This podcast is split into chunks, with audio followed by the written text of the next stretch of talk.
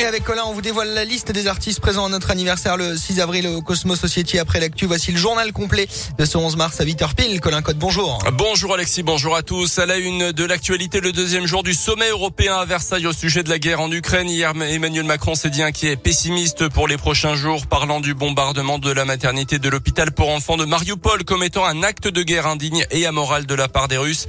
Le raid de l'armée de Vladimir Poutine a fait au moins trois morts, dont une fillette. Le Poutine qui devra répondre de ses actes devant la justice internationale, a affirmé hier le chef de la diplomatie européenne. Jusqu'à 100 000 réfugiés ukrainiens sont attendus en France dans les prochaines semaines et les prochains mois, selon les autorités. Dans le Puy-de-Dôme, le département euh, c'est prêt et prêt aussi à accueillir justement des réfugiés.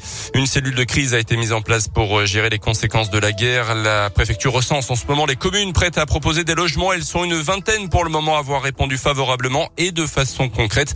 Plusieurs centaines de particuliers ont également fait des propositions d'hébergement, mais le préfet du Puy-de-Dôme, Philippe Chopin, va donner la priorité aux propositions des associations car héberger des réfugiés ne s'improvise pas malgré la meilleure volonté du monde.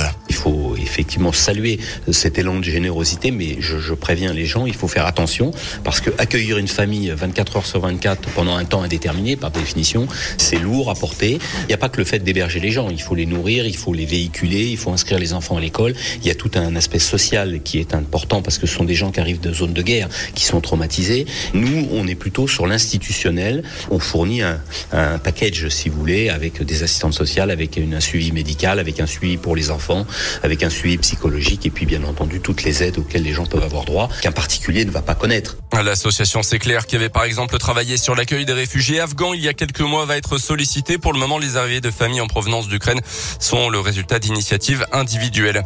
Dans l'actu également, près de six ans après les faits, la Cour d'appel de Rion s'est penchée hier sur l'accident qui avait coûté la vie à un formateur forestier. C'était en septembre 2016 en Haute-Loire. Il avait été écrasé par un arbre coupé par l'un de ses jeunes stagiaires. En première instance, ce dernier avait été relaxé, mais le parquet avait fait appel.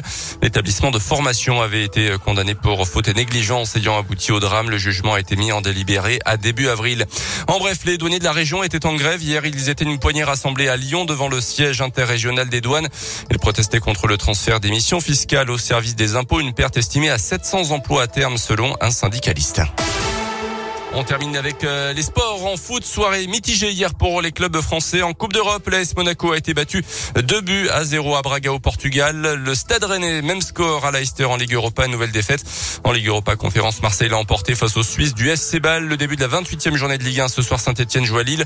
Euh, le Clermont Foot recevra Lorient. Ça sera dimanche à 15h. Et puis deux nouvelles médailles d'or pour l'équipe de France aux Jeux paralympiques de Pékin. Après Maxime Montagioni ce matin en snowboard, le porte-drapeau des Bleus. Benjamin Davier vient d'être titré en biathlon longue distance, son deuxième sacre après celui en ski de fond. Ça fait désormais 9 médailles pour les Bleus, dont 6 en or.